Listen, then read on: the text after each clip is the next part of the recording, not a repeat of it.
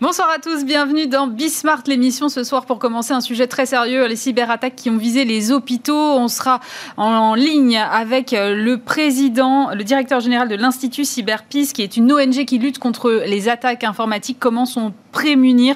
On fera le point là-dessus avec lui. On parlera euh, d'une ONG qui s'appelle Ashoka, que peut-être vous ne connaissez pas, mais qui aide l'entrepreneuriat social à travers le monde. Sa nouvelle directrice générale en France sera avec nous. Elle vient tout juste de prendre ses fonctions. Et puis, on parlera aussi beaucoup de contenu avec euh, d'abord tout ce qui se joue autour euh, de la bataille de la voix. On parle que de Clubhouse en ce moment, ce réseau social vocal.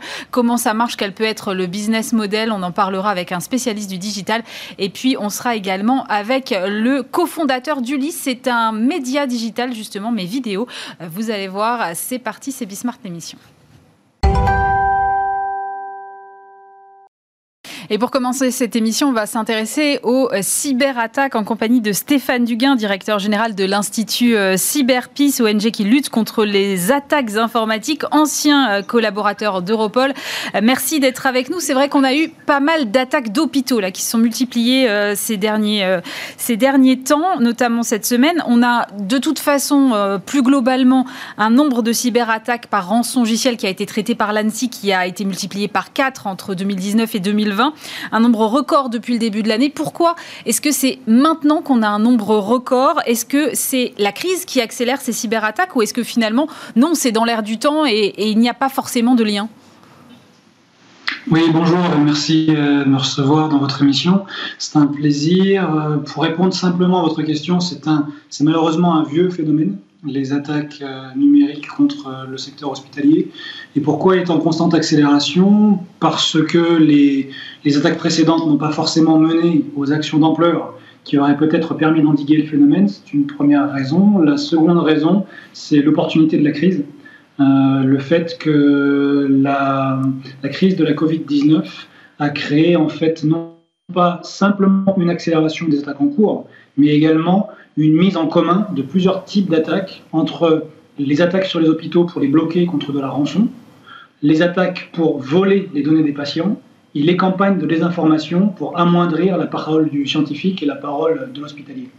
Alors pour revenir sur les, attaques euh, contre rançon, moi je trouve ça surprenant de prendre euh, euh, pour cible un hôpital qui n'est peut-être pas nécessairement l'endroit où il y a le plus d'argent à prendre, si je peux m'exprimer comme ça.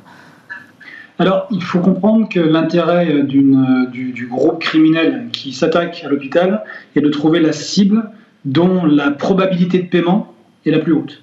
Euh, l'hôpital fait partie de ce type de cible. Le secteur hospitalier a une infrastructure technologique extrêmement complexe qui le rend donc vulnérable, des ressources informatiques et de cybersécurité assez faibles, et dans une obligation, aussi du fait de la pandémie, de ne pas pouvoir se permettre de voir ses activités arrêtées pour euh, une heure, euh, une journée, une semaine. C'est juste impossible. Donc la, pression du paiement est plus importante pour, le, pour les professionnels de santé. Et, de quel type de montant on parle? Ça peut aller jusqu'à combien? Alors les montants sont très variés parce qu'ils dépendent du groupe criminel qui est, euh, qui est aux commandes, mais cela va de quelques centaines d'euros à quelques milliers, plusieurs milliers d'euros. Et quelle est la politique alors euh, en France par exemple On paye la rançon dans les cas euh, qui, ont été euh, identifiés là ces dernières semaines?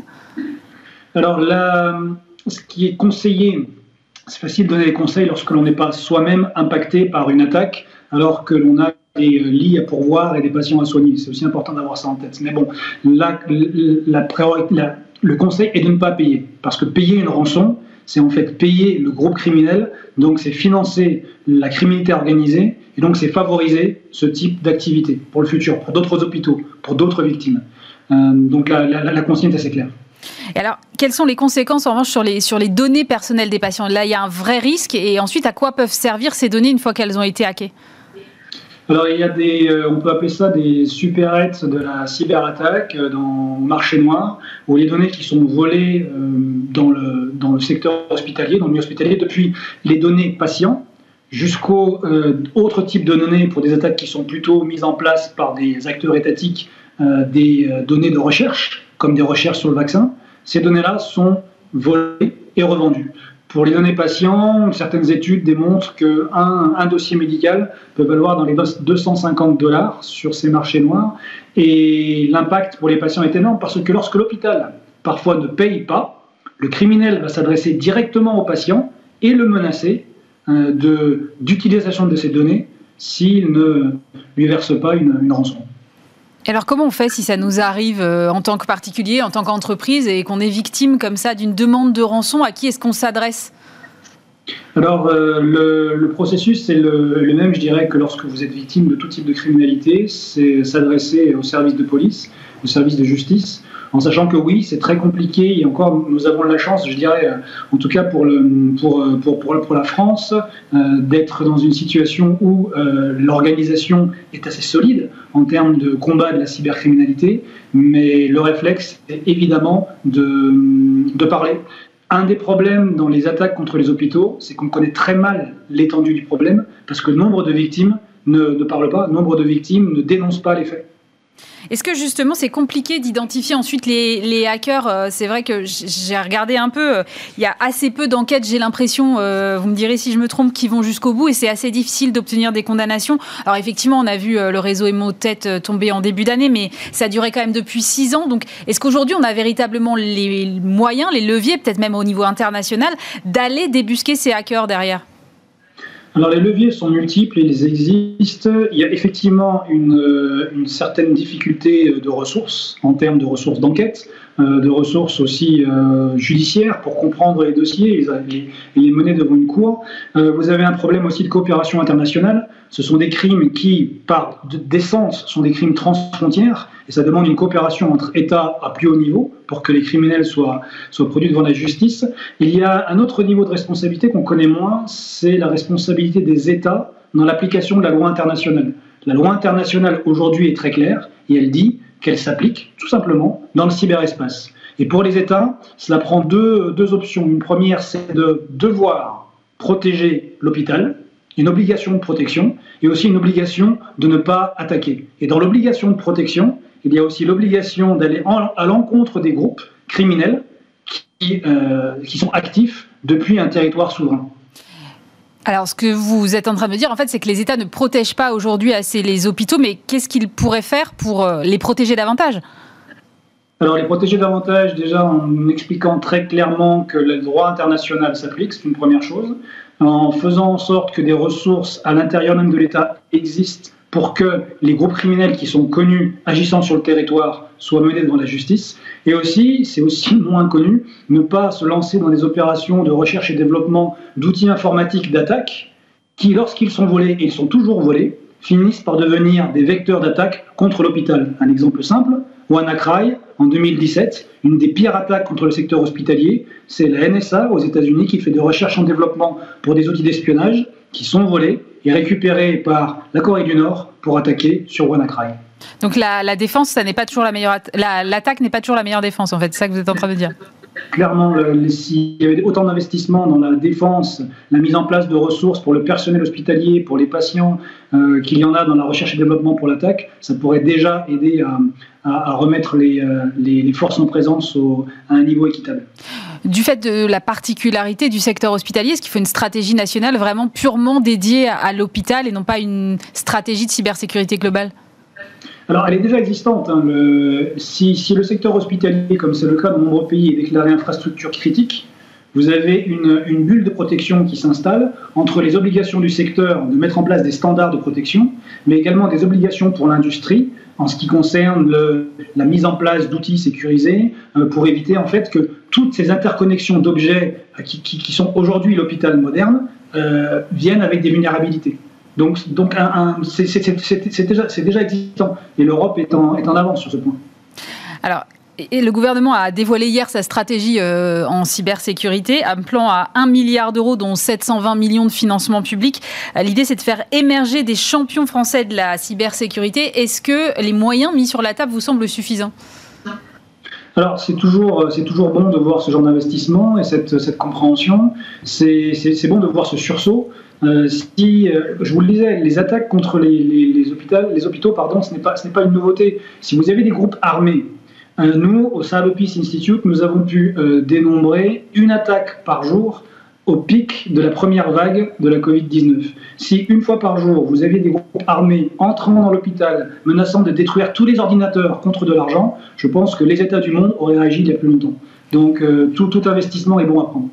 Est-ce que vous pensez qu'on forme aujourd'hui assez d'ingénieurs spécialisés dans, dans, le domaine de la cybercriminalité et de la cyberdéfense?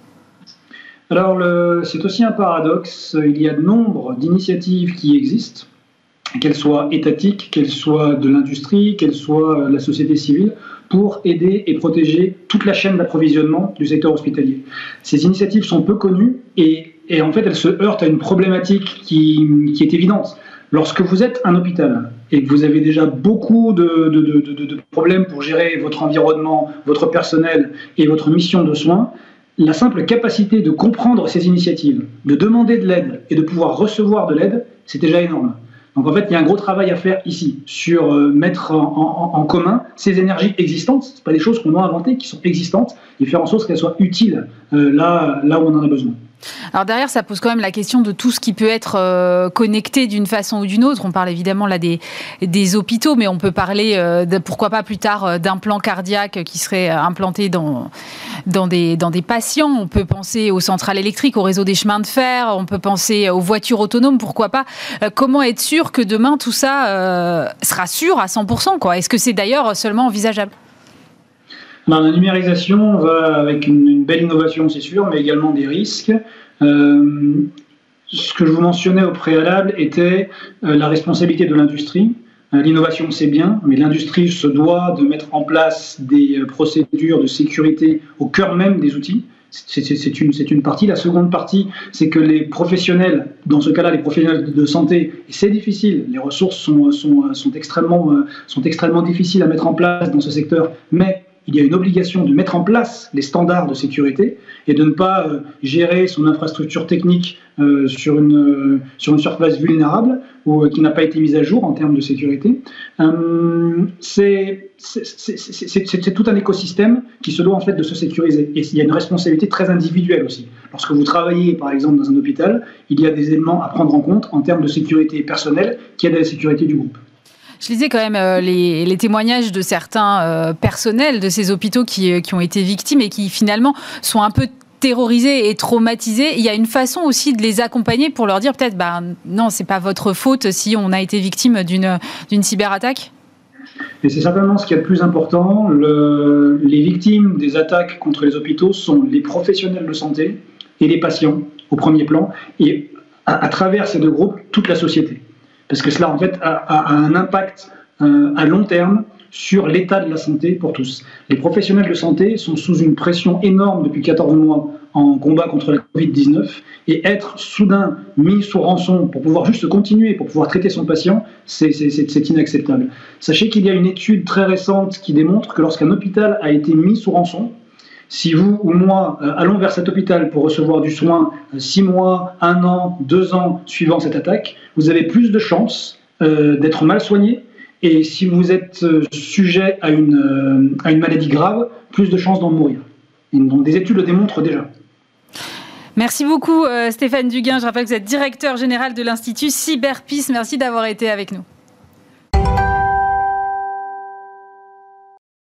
Et on poursuit avec Elsa Granger, bonjour. Bonjour Aurélie. Vous êtes la toute nouvelle directrice générale d'Ashoka France. Alors Ashoka, pour ceux qui ne connaîtraient pas, c'est une ONG euh, qui se compose d'un réseau d'acteurs du changement et qui agit en faveur de l'innovation sociale. C'est, je crois, la 13e ONG la plus influente euh, au monde. Quatrième Quatrième ah bah, Quatrième, grimpé. Très en retard dans, mon classement. Euh, donc, quatrième ONG la plus influente au monde, présente dans plus de 90 pays. et pourtant, c'est pas la plus connue. Alors, que fait Ashoka exactement? Alors justement, c'est intéressant que vous disiez ça parce qu'il y a un vrai travail de sous-marin en fait, de, de, de, réussir à essayer de changer le système de façon euh, discrète mais très efficace. Donc comment on fonctionne C'est assez simple. En fait, le talent d'Ashoka, c'est d'identifier des acteurs de changement, mmh. de l'innovation sociale, qui peuvent être des entrepreneurs sociaux ou simplement des porteurs d'associations, qui ont un projet qui va avoir un impact systémique profond en fait sur, euh, sur les lois, par exemple, d'un pays. À 74% des porteurs de projets euh, d'Ashoka qui ont déjà influencé leur pays pour changer des, des cadres juridique. Donc cette identification, elle prend énormément de temps. Et par exemple, pour vous donner un ordre d'idée, en France, vous avez à peu près 5 à 7 acteurs de changement qui sont identifiés par Ashoka, qui après vont bénéficier d'un accompagnement de 3 ans, alors sous forme de bourse, très sonnant et trébuchant donc financièrement, mm. mais aussi sous forme d'accompagnement stratégique avec des vrais mentors philanthropes qui sont autour d'eux et qui vont les aider à changer, enfin de changer d'échelle en fait pour impacter encore plus fortement au regard de leur idée qu'ils avaient initialement. Alors, est-ce que l'idée c'est que derrière tout le monde peut finalement être acteur du changement? Oui, c'est un des, un des motos, je dirais, d'Ashoka. Euh, everyone is a change maker. Donc vous êtes vous-même, Aurélie, euh, un acteur de changement en puissance. Peut-être qui s'ignore, vous êtes peut-être la Madame Jourdain de l'acteur du changement. Est-ce que vous faites déjà en me recevant C'est déjà participer aussi au, changement systémique. Donc oui, tout le monde peut l'être. Après, c'est vrai qu'Ashoka a une, une capacité à aller identifier les pépites des pépites pour être vraiment sûr que les qualités entrepreneuriales sont là pour accepter ce changement d'échelle. Parce que c'est pas évident hein, pour un porteur d'association qui travaille depuis 10 ans, 15 ans ou qui a une idée innovante de se dire bon bah ok, je vais vraiment impacter tout un territoire, euh, voire euh, aussi être pan-européen, parce que c'est ce que Ashoka offre aussi, c'est ce rayonnement sur certaines initiatives qui sont portées par les, entrepreneurs sociaux. Et puis euh, évidemment d'avoir une fibre éthique, ça c'est extrêmement important aussi pour, pour Ashoka, d'avoir cette idée créative et des qualités, comme je le disais, entrepreneuriales majeures. Alors c'est une association qui est, enfin une ONG qui est très très vieille et qui est ancrée dans le temps. Et là, j'imagine que vous devez observer une accélération de l'entrepreneuriat social. On parle aujourd'hui beaucoup plus de ces thématiques-là. On n'en parlait peut-être pas de la même façon il y a dix ans. C'est très juste. En fait, euh, Ashoka est à l'origine, alors ça on ne le sait pas, hein, est à l'origine il y a 40 ans de l'invention même du terme d'entrepreneur social. C'est Bill Drayton, le fondateur, bah, le fondateur d'Ashoka, qui lui-même a, a, installé dans la conversation économique ce qu'étaient ces acteurs de changement. Voilà, il a trouvé que ces, ces acteurs économiques pullulaient en fait partout dans tous les pays du monde et qu'il fallait leur donner les moyens de réussir à impacter euh, durablement euh, l'histoire. Alors oui, vous avez raison sur un point. Le paysage écosystémique de, de, de, l'ESS, enfin de l'économie mm. sociale et solidaire, a profondément changé ces dix dernières années.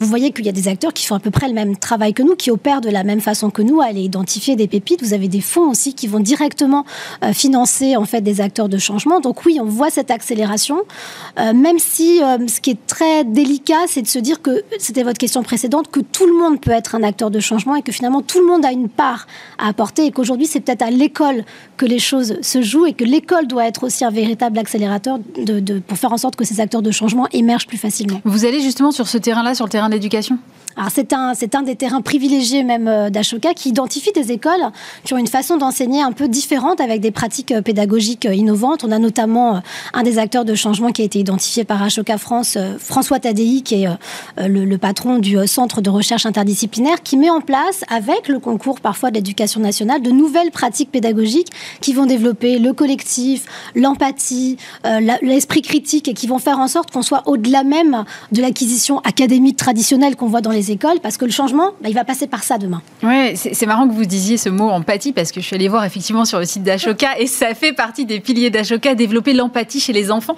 Je me dis, comment est-ce qu'on peut agir sur l'empathie chez les enfants? C'est presque une qualité... Euh, humaine que je considère un peu comme innée Est-ce qu'il peut y avoir une culture de l'empathie ou pas? Il y a des gens qui sont juste pas empathiques du tout parce que c'est pas leur caractère. Oui, mais justement, c'est ça qui est intéressant à voir, c'est qu'est-ce qui fait qu'on développe ou pas de l'empathie et quels sont les facteurs de développement de cette empathie? Le travail en collectif, c'est typiquement une façon de développer son empathie. Parce que quand on est obligé de faire avec quelqu'un qui ne vous ressemble pas, le développement de l'altérité, pour arriver à un commun, vraiment, et être d'accord sur un commun, il va falloir aussi se mettre un peu à la place de l'autre. Ça ne veut pas dire ressentir exactement ce qu'il ressent, c'est deux choses différentes, mais imaginer, prendre ses lunettes à lui et voir le monde avec sa vision. Et ça, c'est véritablement des choses qui se travaillent à l'école pour la bonne et simple raison que les travaux de groupe sont inhérents parfois aux pratiques pédagogiques. Et surtout, vous avez des enfants, vous voyez bien comment sont vos enfants, ce sont des éponges. Et que ça fonctionne très bien, en fait, avec ces, neurones miroirs où il y a quelque chose qui s'opère immédiatement.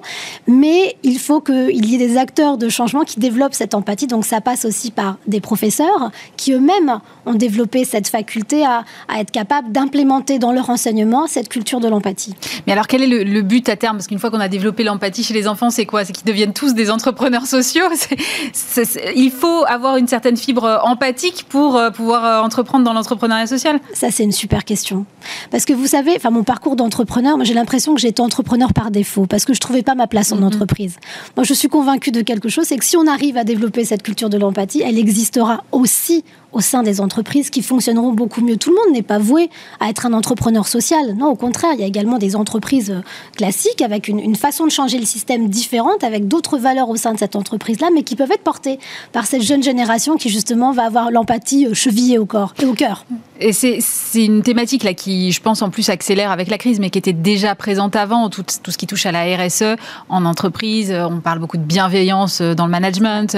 Le well-being, le fameux well-being. Absolument. Est-ce que euh, finalement, euh, vous avez pris conscience avant tout le monde chez Ashoka que le changement devait venir des entreprises?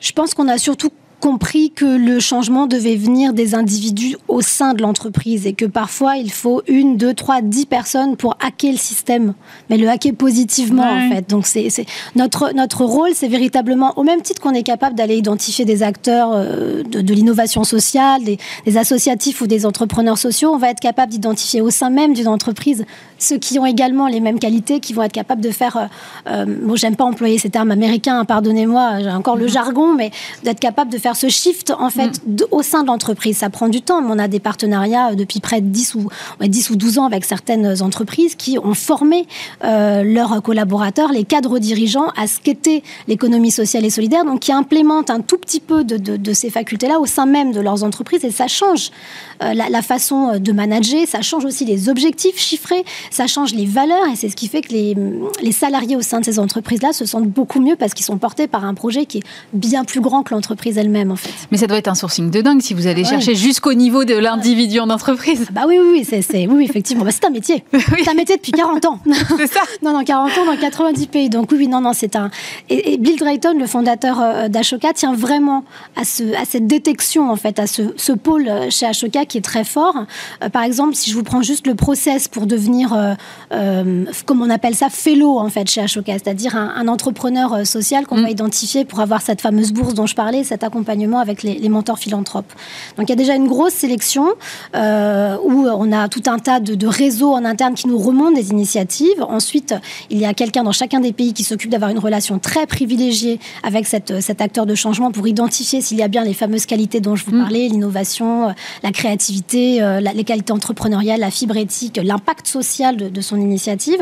Ensuite, il passe par un premier filtre qui est composé de panélistes qui sont parfois des anciens fellows, donc de, des promotions qui ont été accompagnés euh, avant.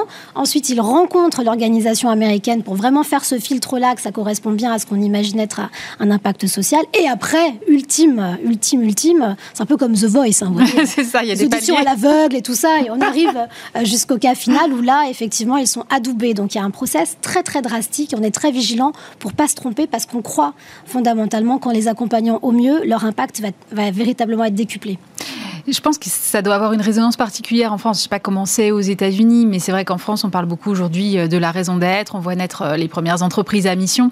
Euh, il y a une résonance particulière de ce que vous faites en France aujourd'hui? La sélection doit être peut-être même plus dure en France qu'ailleurs, j'ai l'impression, non? Elle est plus dure et surtout, en fait, l'idée de ce qui est très compliqué, c'est que on peut estimer que cet environnement est concurrentiel. En fait, mm. moi, je trouve qu'il est plutôt collaboratif aussi, euh, et, chacun peut aller euh, identifier des, des, euh, des acteurs de, développement social qui vont être tout à fait différents et correspondre à, à, des ADN et des valeurs de marque, si je puis dire, de, de notamment chez Ashoka. C'est pour ça que le terrain de l'éducation est privilégié en fait chez Ashoka et qu'on a plutôt tendance dans les années qui vont venir, sans rien vous dévoiler encore, je viendrai. oui, j'espère bien. Avec grand plaisir notre stratégie.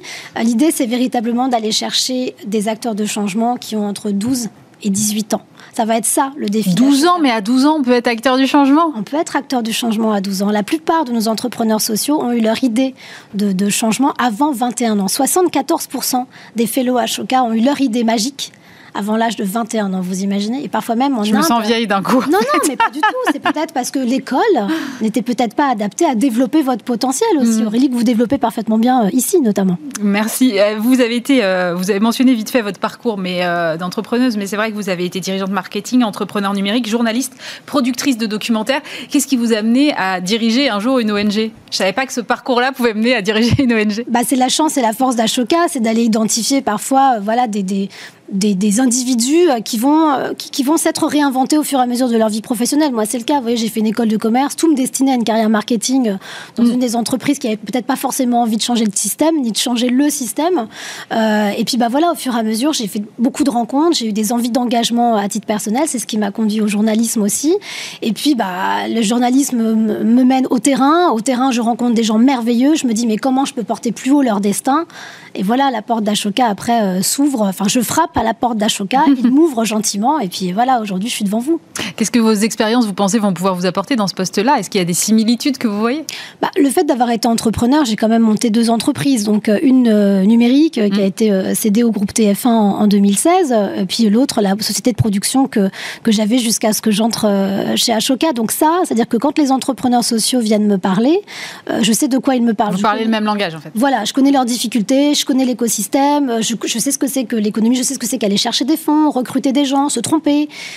Euh, renoncer à avoir des, des, flips de trésorerie euh, à certains endroits. Je, connais cette mécanique-là, elle m'est pas complètement étrangère. Et puis, euh, le, je connais aussi l'univers de la communication pour l'avoir vécu des deux côtés mm. de, de, de, la barrière. Donc, et ça, ça peut aussi être extrêmement important pour eux parce que je veux être un porte-parole surtout pour, pour les entrepreneurs sociaux qu'on accompagne.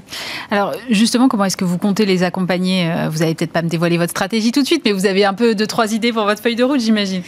Bah, J'aimerais bien que la prochaine fois que vous m'invitiez, Aurélie, mm. si vous en êtes d'accord, c'est que je vienne euh, accompagner justement ah pourquoi pas d'un des entrepreneurs euh, sociaux qu'on accompagne sur une thématique en particulier, parce que Ashoka a vraiment des, terrains de jeu privilégiés. On parlait de l'éducation, mais également mm. la santé, l'environnement, euh, la cohésion sociale. Donc on a, des, on a énormément d'entrepreneurs sociaux qui vous en parleraient divinement mieux que moi.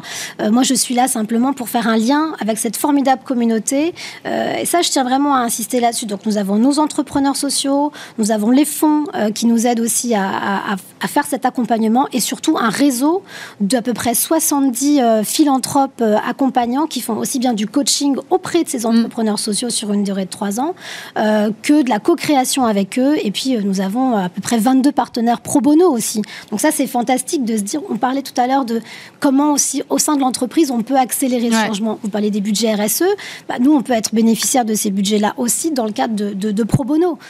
ça, ça revient aussi à consacrer du temps. Des grands cabinets comme McKinsey, Atticurney, Capgemini, euh, chaque année renouvellent des partenariats pro bono avec nous. Et ça, c'est crucial pour un entrepreneur social qui n'aurait peut-être jamais pu rentrer en contact avec, euh, avec ces grands faiseurs. Et puisqu'on parle de, moyens, là, on parle de moyens humains, mais il y, a aussi, il y a aussi évidemment un moment, surtout quand on donne des bourses, des moyens financiers, vous prenez vos fonctions à un moment qui est peut-être pas le plus évident pour aller chercher des fonds. comment, ça, comment ça se passe? Vous pensez que ça va être un peu compliqué là d'aller chercher des nouveaux fonds à chaque fois euh, pour toutes les associations ONG, quelles qu'elles soient, hein, parce qu'effectivement, on est dans un moment où euh, bon, les financements peuvent être un peu plus compliqués qu'à l'habitude. Vous avez absolument raison, c'est un point euh, non négligeable. Je pense que c'est compliqué d'aller chercher des fonds quand on ne sait pas pourquoi on va aller chercher. Quand euh, la, promesse, ou en tout cas l'engagement ou les livrables qu'on promet à un fonds ne sont pas lisibles de sa part. Et quand on n'est pas capable de prouver ce qu'on dit, l'objectif d'Ashoka, c'est de véritablement montrer dans l'année qui arrive quel est le montant de l'impact social généré par l'ensemble des entrepreneurs sociaux qu'on a accompagnés pour que nos partenaires, que sont les fonds, les fondations euh, ou même d'autres, ou même des entreprises de RSE, puissent mesurer à quel point leur engagement a été probant sur, euh, sur la durée. ça veut dire que vous aussi, vous avez des ROI en fait. Il faut que vous alliez mesurer l'impact de... C'est ma marotte du moment personnel. Je veux dire, personne ne me demande de le faire. Moi, j'estime en tant qu'ancienne dirigeante que c'est clé aujourd'hui d'être capable de prouver ce qu'on dit, d'avoir une parole qui soit performative. C'est essentiel. Merci beaucoup Elsa Granger. Je rappelle que vous êtes la directrice d'Ashoka France Direct directrice générale. Merci beaucoup d'avoir été avec nous. Et on va parler de la révolution de la voix, puisque je suis en, euh, compagnie de Stéphane Distinguin. Bonjour. Bonjour. Vous êtes fondateur et président de Faber Novel, qui est une agence d'innovation. C'est vrai qu'en ce moment, tout le monde ne parle que de Clubhouse, mais je pense qu'il y a encore plein de gens qui ne savent pas ce que c'est. Donc, est-ce que déjà vous pouvez expliquer un peu le concept de ce nouveau réseau social? C'est donc un réseau social, on ouais. le dire, mais euh, dont, le, le, média, le véhicule est la voix. Donc en fait, on se retrouve dans des rooms, dans des, dans des espaces dans lesquels on peut être de 2 jusqu'à 5000 mmh. et euh, dans lesquels on se parle. Et en fait, on est en train de réinventer la radio là. Ou, alors le bon. ou la vieille conversation de café. ou... non, non, mais le, coup de fil qu'on se passait euh, les mercredis après-midi ou, les samedis quand on s'embêtait, qu'on s'appelait encore au téléphone, ce qui a été un peu moins le cas ces dernières années. Oui, c'est vrai.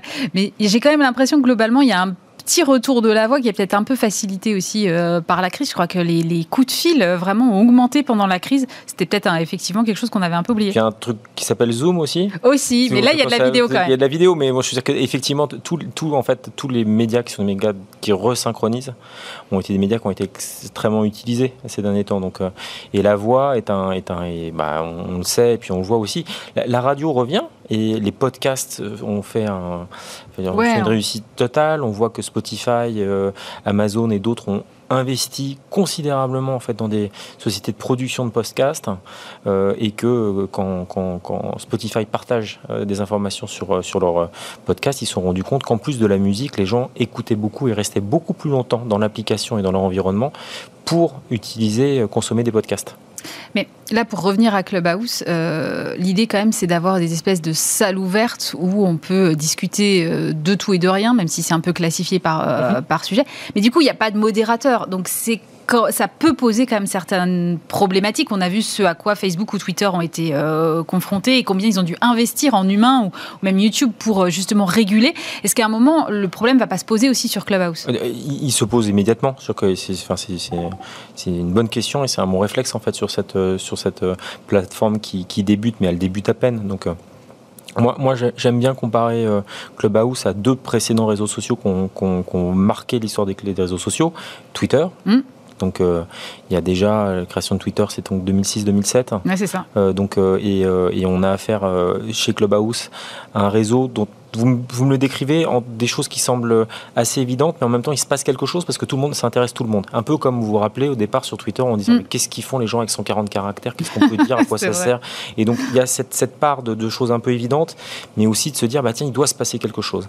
Et puis Snap, après, euh, quelques années plus tard, qui, euh, qui a inventé avec l'éphémère une, une, autre pratique encore. Et, euh, et les deux avaient comme particularité, je pense que c'est aussi ce qu'on trouve chez Clubhouse, une interface qui intrigue, qui, permet de justement de se saisir d'un outil qui n'existait pas encore, parce que force est de constater que on pouvait faire du clubhouse, mais pas exactement pareil et pas aussi facilement.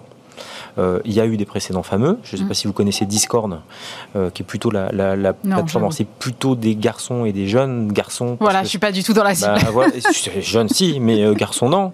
Et, et, qui est la plateforme des gamers, en fait, hein, qui, est, qui est celle qui, qui donc, qui, utilisent de façon à pouvoir en parallèle de leur jeu, typiquement sur Fortnite par exemple, se parler, se retrouver, échanger, donc qui est, qui est, un, qui est comme un back channel. On parle souvent de back channel, donc mm. c'est une façon en fait d'être à côté en fait de ce qu'on fait, de, de pouvoir, euh, comme vous êtes sur un chat quand vous êtes euh, en visio ou quand vous êtes en réunion physique et qu'il y a une deuxième conversation en parallèle.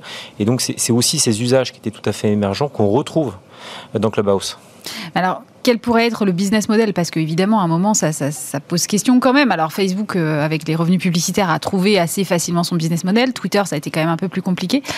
pour Clubhouse, comment pourraient interagir les marques ben, Écoutez, c'est toujours la bonne question. Et c'est la, enfin, parce qu'elle a une question, parce qu'on parce qu'on se dit, mais est à quoi ça sert et, si ça sert vraiment, il y aura un modèle économique. Mm. c'est une première bonne question. Et puis ensuite, il y a le fait de se dire que s'il y a un modèle économique, ils vont faire quelque chose avec nos données, puisqu'aujourd'hui, ils ne nous demandent rien. C'est ça. Donc les, la question, elle, elle, se pose deux fois. Euh, D'abord, je vais remettre un peu en perspective les données de Clubhouse aujourd'hui. C'est une entreprise qui a levé plus de 100 millions de dollars. Mm. Euh, ils sont 10 personnes, ce qui quand même permet, enfin peut-être un peu plus maintenant parce que ça décolle tellement qu'il doit y avoir évidemment des dépenses ah, extérieures. C'est tout petit en fait. Bah, comme Instagram, quand Instagram a été racheté, hein, c'était encore une, dizaine de personnes, donc c'est des entreprises, c'est de toutes petites équipes. Donc euh, je, je, pense qu'ils sont en autonomie et pas inquiétés en fait de leur rentabilité avant un petit moment. Ensuite, il y a déjà 6 millions, il y a plus de 6 millions d'utilisateurs. Donc, et, chaque jour, euh, ils en rajoutent des centaines. Et pourtant, c'est que sur invitation, c'est pas ouvert. le modèle est très exponentiel, puisqu'en fait, chaque fois, si vous avez, enfin, vous avez le droit à un nombre d'invitations quand vous êtes invité mm. vous-même, et puis vous quand les gens arrivent, que vous avez réussi à recruter, on vous redonne des crédits. Donc, en fait, assez rapidement, c'est un, un modèle où les gens ont envie, ils ont réussi à être très malins et à gérer la rareté et à vous donner l'impression de donner un privilège et de faire un cadeau à des gens qui sont ravis d'accueillir, en fait. Et donc, vous faites un peu le travail à leur place, qui aussi l'intelligence d'un réseau social. Et c'est pour ça qu'il y a aussi quelque chose qui se passe. C'est que de toute évidence, ils ne font pas beaucoup d'erreurs dans la levée de fonds, dans la communication. Dans le... Donc, c'est vraiment c'est, donc un, réseau social qui a repris les codes qu'on a déjà vus avant Twitter, mm. Snap et, beaucoup d'autres. Facebook, même, hein, qui au départ était uniquement pour les étudiants et qui était, euh, qui était un peu qui, était fermé. Qui, et aujourd'hui, c'est un peu que pour les vieux. pardon. oui, euh, mais c'est ça reste un peu la matrice de tout. Enfin, c'est que donc quand, quand, vous avez plus de 2 milliards d'utilisateurs, euh, vous êtes vous êtes peut-être un peu comme le botin, mais vous êtes le botin quand même. Ouais. Et donc du coup, sur le pour revenir à la question sur le business model, ça veut dire qu'à un bah, moment le modèle, autre, le modèle économique, donc le modèle économique n'est pas une immédiate question pour eux. Je pense qu'ils tout de suite ils ont fait attention à dire ne vous en faites pas parce que chat échaudé craint l'eau tiède ou froide. ils, ils ont vraiment beaucoup insisté pour dire qu'ils feraient attention parce qu'il y a les cas de, précédents de Facebook et quelques autres euh, récemment. Euh, ils ont évoqué aussi des modèles économiques qui sont déjà en place et qui, qui ne se servent pas forcément euh, des données personnelles ou de la publicité comme, comme le don. Et ça, c'est ce qu'on voit par exemple chez Twitch, qui est une plateforme très intéressante que vous connaissez sans doute, qui appartient à Amazon, qui elle aussi vient en fait des gamers et des joueurs de vidéo. J'avais oublié que ça appartenait à Amazon, dites donc. Ah ouais, on oublie, on oublie souvent que, ce, ce qui appartient à Amazon. C'est vrai, en fait, l'empire est tellement large. donc, euh, donc en fait, euh, donc euh, Twitch où on peut donner en fait un petit peu d'argent quand on est intéressé ou quand on a participé. Donc on a cette, cette comme ça, pu, ça pu se faire sur des blogs ou ailleurs, mm. de dire bah, je, donne un peu d'argent à celui qui modère. Et donc euh, la plateforme prend euh, une, une, une, part de, de, de, de, ce don de façon à se rémunérer. Donc je, je, je suis assez convaincu qu'il sera facile de trouver des modèles économiques parce que c'est un média de l'attention et que c'est aussi un média de qualité. On voit qu'aujourd'hui, les personnes qui s'y présentent, euh, et c'est aussi la, la, la, beauté de ce qu'ils ont choisi comme modèle avec les invitations et la propagation de ces invitations, fait que l'audience sera, assez certainement de qualité. On est passé, j'ai l'impression, d'un modèle très basé sur euh, le visuel mmh. On a eu beaucoup euh, les vidéos, euh, tous les médias digitaux dont, on parle régulièrement avec le, sous-titrage, l'écrit, Instagram. voilà, Instagram et évidemment le réseau social visuel mmh. par excellence, à autre chose. C'est-à-dire là, avec les enceintes connectées, avec Clubhouse qui se développe, Twitter et, Amazon, je crois, réfléchissent aussi, oh non, pardon, Facebook réfléchissent aussi à, à, des plateformes de type vocal. Est-ce que là, on est en train de changer et en train de revenir sur tout ce qui a été très visuel? Finalement, pour passer dans une autre dimension qu'est la voix. Bah, je, je, pense que c'est aussi une, une extension assez logique du domaine de, de, de la lutte euh, et, de la conquête en fait des réseaux sociaux de, nos vies. Euh, donc après effectivement euh, les yeux, maintenant la voix. Je, donc donc il y, a, vous savez il y a cette, cette phrase fameuse d'ancien patron de TF1 sur le temps de cerveau disponible. Donc c'est évidemment une façon de, conquérir un peu de, notre temps de cerveau disponible. Et moi la grande question que j'ai pour Clubhouse, parce qu'indirectement c'est votre question, c'est de savoir et j'en suis pas encore tout à fait convaincu si ça sera un, un média comme on l'a vu beaucoup des médias sociaux précédemment, c'est-à-dire que vous attendez le bus, vous êtes dans une salle d'attente, vous vous ennuyez en réunion, vous allez checker en fait un, de ces réseaux sociaux et celui-ci qui est quand même plus engageant, qui suppose d'entrer dans une conversation, l'écouter, éventuellement y participer, donc en train de créer quelque chose d'assez différent et qui correspond, et ça c'est vraiment la, la, beauté de, de, de, de l'époque où on se rend compte qu'on souffre un peu, qu'on a du mal à créer du contact, euh, qu'on a besoin d'avoir des médias un peu plus mm. chaleureux, un peu plus, un peu plus engageants et qui nous permettent de nous retrouver. Et c'est exactement ce que propose Clubhouse.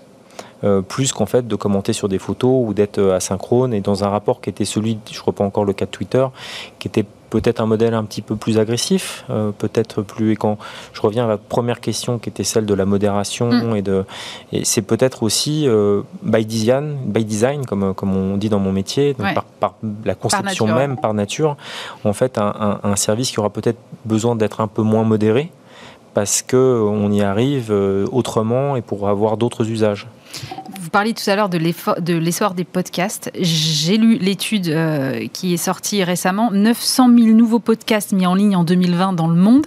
C'est trois fois plus qu'en 2019. Mhm. Euh, et pourtant, les études montrent quand même que le modèle a, de la peine à trouver sa rentabilité. Notamment, il y a une étude très critique de City sur les investissements dont vous parliez chez Spotify, mhm. qui disent que finalement, ils investissent un peu à perte parce qu'on a du mal à rentabiliser le modèle. Donc, est-ce qu'à un moment, euh, cette question ne va pas venir bloquer toute cette créativité qui s'est développée d'un seul coup là sur, euh, sur les podcasts? Parce qu'un bon podcast, ça coûte cher quand même. Bien sûr que ça coûte cher. Et, on, le voit en France avec, euh, enfin, euh, nous chez Faber Novel, on a eu la chance de travailler avec euh, Radio France sur mm. sur sur un podcast. c'est vrai qu'on voit que ceux qui savent bien produire de la radio, par exemple, ont la, possibilité de produire peut-être un peu mieux que des amateurs des, podcasts. Mm. Tout est dans tout. Vous avez raison. Et puis on voit les contenus qui sont les contenus un peu la Netflix assez coûteux euh, de création ouais, avec euh, des vrais acteurs, euh, des bruits, de la musique, que sais-je. Et, et, et, donc le, modèle est encore à, doit trouver sans doute sa, sa, sa, comment dire, sa, sa rentabilité. N'oublions pas qu'on a affaire quasiment à chaque fois que ce soit chez Spotify ou même chez Amazon Prime ou euh, Audible, enfin, à des modèles économiques qui sont aussi décorrélés de la vente immédiate du contenu. C'est-à-dire que vous achetez un abonnement chez Spotify. Donc en fait, l'intérêt aussi pour eux et de chercher à vous garder le plus longtemps possible sur la plateforme. Donc qu'on réussisse à, enfin qu'on ait la difficulté en fait de démontrer la rentabilité immédiate d'un contenu, de la production d'un contenu, il faut le remettre aussi en perspective avec ce que la plateforme va être euh, en, capacité de, percevoir en termes de temps d'usage. Et donc du temps d'usage, ça sera demain de l'information et de la data d'abord, et pourquoi pas d'autres modèles type publicité, ce qu'on a vu plutôt réussir chez Facebook, Twitter et quelques autres. Et les, les podcasts de marque, ça marche ou pas? Parce que moi, je vois énormément de, de communiqués de presse, pardon, mais qui, qui m'arrivent dans ma boîte mail avec euh, telle marque a sorti tel podcast sur tel sujet. Euh, mais c'est là qu'on... J'ai l'impression que tout le monde aujourd'hui veut, toutes les marques en tout cas, veulent être euh, les créatrices de leur propre contenu. Oui, c'est très juste. Euh, et euh, avant moi, j'ai croisé euh, Arthur Scheuer de, d'Ulysse, mm. qui, qui, dont c'est justement, vous posiez la question. Une partie du, métier, ouais. Du métier, avec tout ce qui est brand content. Et, et donc, donc, donc c'est pas tout à fait nouveau. Peut-être que ce qui est encore là assez nouveau, c'est que les marques assument d'aller directement jusqu'au produit. Mais enfin, si vous me permettez un tout petit peu de dégagement avec Internet, c'est quand L'Oréal annoncent qu'en fait ils vendent directement leurs produits et que c'est leur premier canal de vente aujourd'hui et que le patron de L'Oréal dit euh, devant la Chine et les États-Unis maintenant j'ai internet. Mm. c'est et que c'est plus les grands distributeurs la pharmacie ou ces canaux de distribution. C'est déjà ce qui se passe aussi pour leurs produits. Donc il y a une certaine logique en fait à ce qu'ils deviennent eux-mêmes en dehors de leurs canaux de distribution direct par internet aussi qu'ils aient la capacité de devenir médias et de pousser leur contenu. Euh, votre question, elle était euh, sur, euh, sur cette logique et est-ce que ça marche, est-ce que ça marche pas? Alors après ça, je suis désolé, il y a des contenus formidables qui sont produits par ces marques et euh, je ne vais pas citer de marques parce que mais, mais je trouve qu'il y, y en a plein qui font des trucs très bien et puis il y en a c'est un peu plus à côté de la plaque et c'est classique. Euh, après euh, j'espère que ça va permettre à plein de gens qui ont des belles voix et c'est aussi ça qui est, quand même plutôt chouette dans, dans ce qui se passe c'est que ah non mais une super voix on est d'accord. Non mais, non mais, que ça, non mais que ça permet aussi de, de relancer des métiers ou des vocations qui sont pas immédiatement ceux de devenir des codeurs ou, ou, ou des influenceurs remettre un peu de créativité aussi dans tout ça Merci beaucoup Stéphane Distinguin. Je rappelle que vous êtes fondateur et président de Faber Novel. Merci d'avoir été avec nous. Merci. Et on parle, euh, pour terminer cette émission, de médias digital en compagnie euh, d'Arthur Scheuer. Bonjour. Bonjour. Vous êtes le cofondateur d'Ulysse. Ulysse, c'est un média digital spécialisé dans les longs formats. Alors, j'ai vu que vous existiez depuis 2014. Je ne dois pas être la cible parce que j'avais jamais entendu parler de vous. Alors, que fait Ulysse exactement bah, Comment vous l'avez lancé? À l'origine, effectivement, on était spécialisé vraiment dans les, dans les longs formats uniquement, le storytelling. Et euh, en fait, c'était c'était assez nouveau en France. Et finalement, euh, on, a aussi lancé des vidéos et on a réussi à atteindre 70 millions de, vidéos vues euh, par mois. Et, euh, et, c'est ça qui nous a fait connaître, on va dire, de notre cible qui est vraiment les 18-35. C'est ça, je suis déjà beaucoup trop vieille. Mais moi aussi, moi aussi parce que j'en ai, ai déjà 39, donc je suis même plus dans la cible de mon propre média. Alors comment on s'adresse à cette cible justement qui est sursollicitée? Ben, disons que bon, nous, on est une entreprise, à, on est une entreprise à taille humaine. Euh, on a, on a une, on va dire une, grosse audience et euh, bah oui, on est dans un, millions de vues par mois, je veux bien croire. C'est beaucoup. Et, euh, et, donc il fallait, on, va dire pour se, pour se démarquer, on, a, on a fait le choix, on a senti que, que le marché avait peut-être besoin d'autre chose et de quelque chose d'un peu, un peu différent, un peu, un peu plus Hmm, un peu plus euh, osé, un peu plus peut-être un peu plus produit, un peu plus poussé au niveau euh, au niveau au niveau des contenus originaux et, euh, et c'est pour ça qu'on a décidé de lancer des, ces séries originales dont, dont, nous allons parler. Oui, alors qu'est-ce qui vous différencie par exemple d'un média comme Brut? Parce que moi je voudrais comprendre quand même. Alors disons que euh, Brut et Combini, en termes de, en termes de, taille d'entreprise, évidemment, c'est. Ah non, mais c'est gigantesque. ça n'est pas la, ça n'est pas la même chose. Combini, c'est genre 150 journalistes. Alors, je sais pas Pour autant, on est, on est beaucoup moins. Ça, veut dire que je pense, en termes d'échelle, c'est euh, peut-être 10 fois moins, euh, quelque chose comme ça. On est, on est, on est, une, on est encore une, voilà, une on est clairement dans les petites et moyennes entreprises, on va dire. voilà. Mais en revanche, on, surperforme par rapport au nombre d'employés qu'on a, puisqu'on a, on a une, audience qui, euh, qui, même à côté des, grands acteurs de, de ce secteur, euh, reste assez grosse et, et, ça, nous, ça nous permet de répondre à, à toutes les attentes des, des, annonceurs et des, et des médias et des agences médias. Parce qu'il y, y a une spécificité un peu dans notre, dans notre secteur, dans notre industrie, c'est que personne ne vend tout son inventaire. C'est-à-dire que euh, nous, on a 70 millions de vidéos vues par mois. Euh, certains de nos concurrents euh, qui, ont, qui sont encore plus gros dont vous avez parlé en ont beaucoup plus, mais personne ne pourra jamais vendre ce volume euh, de, on va dire, euh, ce volume média. Personne n'achète. On ne trouvera jamais des, clients qui vont acheter 30, 40, 50 millions de, de, vidéos vues par mois. Donc la spécificité, elle, elle se situe là, et c'est pour ça qu'on a décidé aussi, on s'est dit, il y a cette course, on va dire, un peu qui, relève un peu de l'orgueil aussi peut-être entre les, grands acteurs, c'est-à-dire euh, qui va avoir la plus grosse audience, etc. Et nous, on a atteint un certain volume et à un moment donné, on s'est dit, est-ce qu'il n'y a peut-être pas autre chose à faire avec, avec ce volume-là que simplement de vouloir euh, en permanence euh, grossir? Et est-ce qu'il n'y a pas une autre, une autre façon de, procéder et notamment améliorer la qualité du, contenu et proposer quelque chose, quelque chose qui ne se fait pas encore actuellement dans les médias digitaux? Justement, c'est pour ça que vous annoncez là, cette semaine une, refonte du site et, des, contenus que vous proposez. Alors, comment ça se traduit?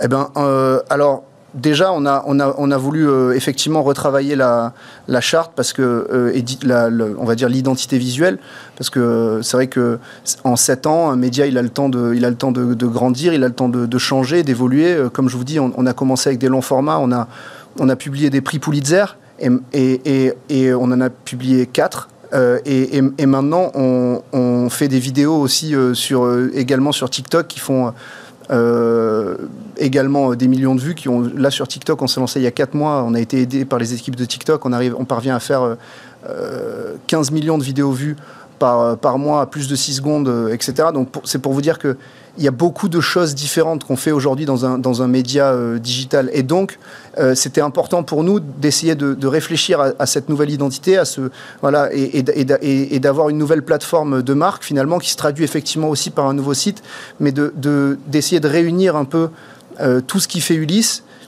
de se, de se recentrer et, de, et, d'essayer d'avoir, euh, d'avoir, d'avoir quelque, chose de, quelque chose de fort à ce niveau-là. Et le nouveau site inclut donc ce, dont je vous ai parlé, c'est-à-dire les nouvelles euh, séries originales. Donc il y en a trois qu'on lance.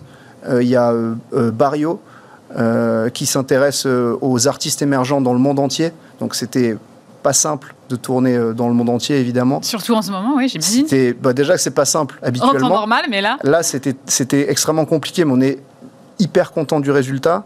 Euh, on a aussi Open Kitchen et euh, de la même manière, ça s'intéresse aussi euh, en fait aux chefs. Alors là, pour le coup, pas émergent, mais toutes sortes de, chefs et de fondateurs de restaurants dans le monde entier aussi. On, est allé notamment récemment, et c'était le, pur hasard, on a eu énormément de chance parce que notre premier épisode c'était sur les bras. Sur, donc on a, on a, on a fait le premier épisode d'Open Kitchen sur Sébastien Bras. Il est sorti le même jour que le jour où Sébastien Bras et son père étaient reçus à Top Chef. Donc du coup, ça, ça a vachement aidé.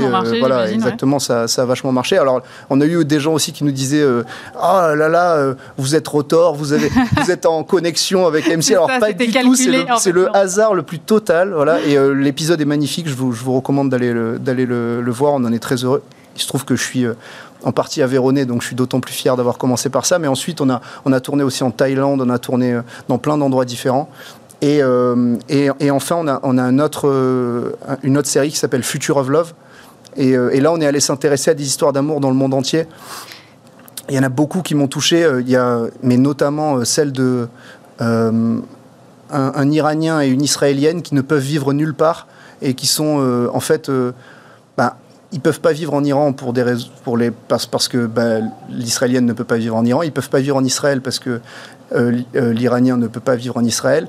Et, euh, et donc ils vivent réfugiés à Chypre, sans papier, etc. Et on est allé s'intéresser à eux. Je vous le recommande. C'est l'épisode 5 de, de, Future of Love. C'est sincèrement c'est magnifique. Et c'est ça qu'on voulait créer. C'est des, vraiment des, des sortes de d'objets digitaux uniques, des choses vraiment différentes qui vont émouvoir les gens, qui vont mais avec un vrai récit journalistique toujours derrière. Voilà, exactement. L'idée, c'est, et ça, c'est l'identité d'origine d'Ulysse. C'était vraiment cette volonté euh, d'aller, euh, euh, d'aller apporter ce que le journalisme français parfois, parfois, hein, je dis parfois, avait un peu perdu, c'est-à-dire ce côté storytelling, etc qui vient à l'origine du journalisme français. Euh, c'est Albert Londres, je pense, euh, qui a, inventé ça, mais, qui a été un peu perdu. Et donc, on est allé chercher, on, travaille, on a, beaucoup d'amis qui sont des journalistes euh, américains, dont certains avec lesquels on, travaille, encore, et on est allé chercher ce, cette identité-là pour la ramener en France. Donc, ça, c'est la volonté d'origine, mais finalement, euh, avec ces nouvelles séries, on renoue avec l'identité d'origine d'Ulysse, qui est vraiment raconter des histoires, on va dire trouver la bonne histoire la bonne façon de raconter la bonne histoire sur le bon médium. Mais c'est des formats qui font combien? Parce que là, tout à l'heure, vous me parliez de vidéos de 6 secondes sur TikTok. On ne peut pas raconter des histoires comme ça en 6 secondes. On peut raconter des histoires en 15 secondes. C'est-à-dire c'était c'était une vraie gageure et c'était c'était pas simple, mais on a travaillé dessus avec euh, les équipes de TikTok France qui sont euh, hyper cool et vachement à l'écoute et on a réussi à le faire et c'est un vrai succès parce qu'on a plus de 220 000 followers sur, euh, euh, sur, euh, sur TikTok. On a donc, comme je vous disais, 15 millions de vidéos vues par mois et, et, on raconte que des histoires. On ne fait pas de vidéos de danse ou c'est uniquement des histoires. Donc si, on peut le faire. On peut le faire, mais en revanche, nous, nos, séries, là, elles durent plus entre 4 et 8 minutes. Mais, mais, mais pour moi, le, format, c'est secondaire. C'est-à-dire, il faut, quand on a la bonne histoire, on trouve la bonne façon de le raconter et sur le bon médium. Il n'y a pas de, limite en fait. Mais même 4 à 8 minutes pour les réseaux sociaux, c'est pas trop long j'ai aucune idée, mais, j'ai l'impression qu'en gros, le temps moyen de, visionnage sur les réseaux sociaux, il se situe plutôt autour de 1,20, 2,20 quoi. Alors, nous, avec, avec cette façon de raconter, de, raconter des histoires, on est allé jusqu'à 60 millions de vidéos vues euh, euh, par mois sur, euh, sur Facebook, avec des vidéos de 3 minutes et plus. Donc ça, c'est déjà, c'est ce qu'on fait depuis, depuis des années, avec des vidéos de 3 minutes et plus, et en plus qui ont euh, ce qu'on appelle le, euh, le mid-roll, donc c'est-à-dire la pub au milieu. Mm. Et malgré ce, on atteint un taux de 15% de, euh, de personnes qui vont au bout de la vidéo. Donc ce qui est énorme par rapport au, on va dire, à ce qui se fait dans le marché, puisque les chiffres sont habituellement, on va dire, quand on benchmark les chiffres de, en gros, ces chiffres-là, on s'aperçoit que même sur des vidéos 1 minute, le taux est en général plus bas que, de 15, de, euh, plus bas que 15% euh, de, gens qui finissent la vidéo. Pour, nous, le secret de tout ça, la réussite sur, TikTok, euh, sur, sur Facebook, c'est uniquement en fait la capacité à, à, on va dire, à bien choisir les histoires et ensuite les raconter correctement avec, avec vraiment l'amour de le faire. Parce que à Ulysse, on est tous des passionnés euh, d'histoire. Il y a des scénaristes, des réalisateurs, des journalistes évidemment, euh, mais on est tous, passionnés par ça. donc, c'est, pour ça, euh, je pense qu'on, parvient en fait à créer de la viralité avec 15 secondes, mais aussi avec 8 minutes. Et je vais même vous dire mieux. En réalité, notre métier, c'est, réellement de, simplement de, raconter des histoires on le fait également des, sur des formats beaucoup plus longs, puisqu'on est associé avec, euh, comme je vous ai dit, on a beaucoup d'amis dans la presse américaine, notamment Joshua Davis et Joshua Berman, qui sont les, les producteurs de euh, Little America mmh. sur euh, Apple TV. C'est des très bons amis à nous et aussi des associés avec qui on régulièrement on essaye de, de, porter au grand écran, on n'y arrive pas toujours, mais on essaye de porter au grand écran des, des histoires vraies. Donc en fait, il n'y a pas vraiment de limite. Le métier du liste, c'est vraiment raconter des histoires de 15 secondes jusqu'à une heure et demie, on va dire. sur le tout petit écran comme sur le grand. Tout ça, ça coûte des coûts de prod qui sont, j'imagine, assez conséquent. Donc comment est-ce qu'on rentabilise derrière parce blancs, que... Ouais, je, veux bien croire parce que je connais un petit peu l'économie des médias. Donc euh, bon, voilà, il y, a de la magie et puis après il y, a, bah, y a les limites de la magie. Donc disons que on, on a, on a une certaine expérience, on va dire, de l'audiovisuel. Moi, j'ai commencé dans la, dans la prod audiovisuelle. Euh, et, euh, et, on, a, on a cette capacité. Euh, les bons producteurs savent couper les, couper les coûts et faire en sorte d'être, efficaces. Euh, pour autant, ben, tourner dans le monde entier, surtout actuellement, c'est extrêmement compliqué.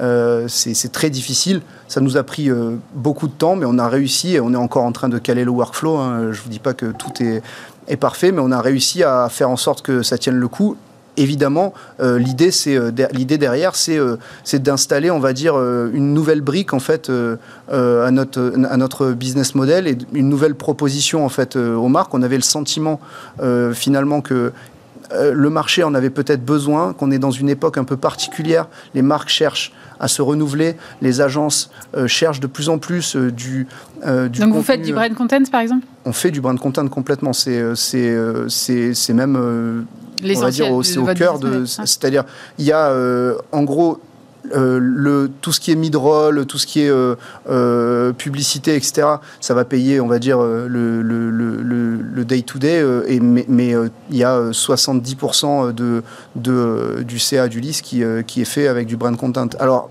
ça peut être de la marque blanche en partie, mais en grande partie, c'est sur, sur Ulysse directement. Et, ça représente combien en pourcentage de vos contenus? Par rapport à votre euh, prod C'est, euh, on va dire, je pense que c'est un 1 sur 10, quelque chose comme ça, peut-être même un peu moins. Ouais, d'accord. Euh, sur, sur le contenu vidéo, parce qu'en revanche, sur, sur tout ce qui est format, on va dire, écrit, etc., c'est beaucoup moins, c'est epsilon. D'accord. Donc ça, ça, reste très viable. Après, ce qui, ce qui, la, la, raison pour laquelle on crée ces, ces, séries originales et pourquoi on a fait un bon, on va dire, qualitatif, Évidemment, c'est parce qu'on est passionné, qu'on aime l'image, etc. Si vous aurez peut-être l'occasion de, les regarder, euh, ces, séries-là, et vous verrez que c'est quelque chose de très spécial qu'on a fait. C'est vraiment des, bulles de poésie, c'est des objets digitaux uniques, je pense, le, sur le marché français. Donc on l'a fait par passion, mais on l'a fait aussi parce que on avait vraiment euh, ce sentiment que finalement, le, aujourd'hui, euh, le, marché des, médias digitaux, c'est un, marché qui commence à, devenir un peu, un peu mature. C'est-à-dire mm. que, vous l'avez cité, il y, a des, il y a des acteurs un peu, un peu costauds, enfin même très costauds, euh, qui, euh, qui connaissent leur métier, qui le font euh, très bien. mais dans le même temps, c'est un, le business model des médias digitaux est né dans la sérendipité la plus totale. C'est-à-dire que 2014, nous, quand on se lance, c'est de la folie pure parce qu'il n'y a, pas, a pas de business model pour les médias digitaux en 2014. Il n'y en a juste pas. Le seul, enfin, il n'y en, a pas, il y en a pas en fait. Il y a juste l'abonnement si on, a, si on est des extrêmement grands journalistes qui sont capables de faire trembler euh, la République. C'était pas notre cas. Mm. On n'a on pas cette ambition-là. On n'est pas. C'est pas, votre créneau de toute façon. Non, c'est pas notre créneau. Puis on n'a pas, on n'a pas, les, on pas les reins pour. Mais donc il n'y avait pas de, de, business model. Et, euh, et finalement, y a, on en a trouvé un, mais c'est presque par hasard. C'est-à-dire que les, les agences médias avaient des budgets de brand content, mais n'avaient pas de, canaux pour faire passer euh, ces, budgets-là. Et les médias digitaux avaient des canaux, mais n'avaient pas de business model. Et, la raison pour laquelle on crée ces séries originales, c'est un peu pour... Euh, c'est-à-dire qu'on a un peu le sentiment parfois quand on fait des, euh, quand on quand on crée du contenu digital, quand on gère un média digital, c'est un peu comme il y, a, 90% du, contenu qui n'est pas du tout pas du tout vendable par rapport à notre, euh, à notre business model. Et ensuite, il y a 10% du contenu je dis 90, c'est ça, je ne veux pas, pas très fort en main. Euh, et donc ces 10%-là, ensuite, vont être les contenus qui vont être vendus et vont parfois être entrés en, en, contradiction en fait avec le, contenu. Et donc nous, ces séries originales, on, voulait résoudre cette contradiction par la beauté en fait. C'est-à-dire qu'en fait, on, on, a raisonné, on s'est dit, mais en fait, qu'est-ce qui va relier notre audience qu'est-ce qui va satisfaire et notre audience et les marques C'est la beauté en fait, c'est la qualité du contenu. C'est-à-dire que si la qualité, si la qualité du contenu est, euh, est au-dessus, eh ben forcément en fait ça va contenter les marques, mais ça va également contenter l'audience. Et c'est ce qu'on voulait résoudre en fait. On voulait plus qu'il y ait ce paradoxe-là un peu désagréable où on est où on est en train de faire euh, un média d'un côté qui ne rapporte pas énormément d'argent et de l'autre côté on fait on fait du brand content qui est en fait pas grand-chose, qui est un peu de la pub, mm-hmm. un peu du journalisme, un peu, mais finalement, on ne sait pas trop ce que. Enfin voilà. Et donc on voulait résoudre ce truc et on voulait parvenir à, trouver un format qui était, euh, qui, voilà, qui, euh, qui, parvenait à réconcilier. Euh, les deux. les deux Merci beaucoup Arthur Chayer. Je rappelle que vous êtes le cofondateur d'Ulysse. Merci d'avoir été avec nous. C'est la fin de cette émission. Bien sûr, dès lundi, vous retrouvez Stéphane Soumier. Passez un très bon week-end.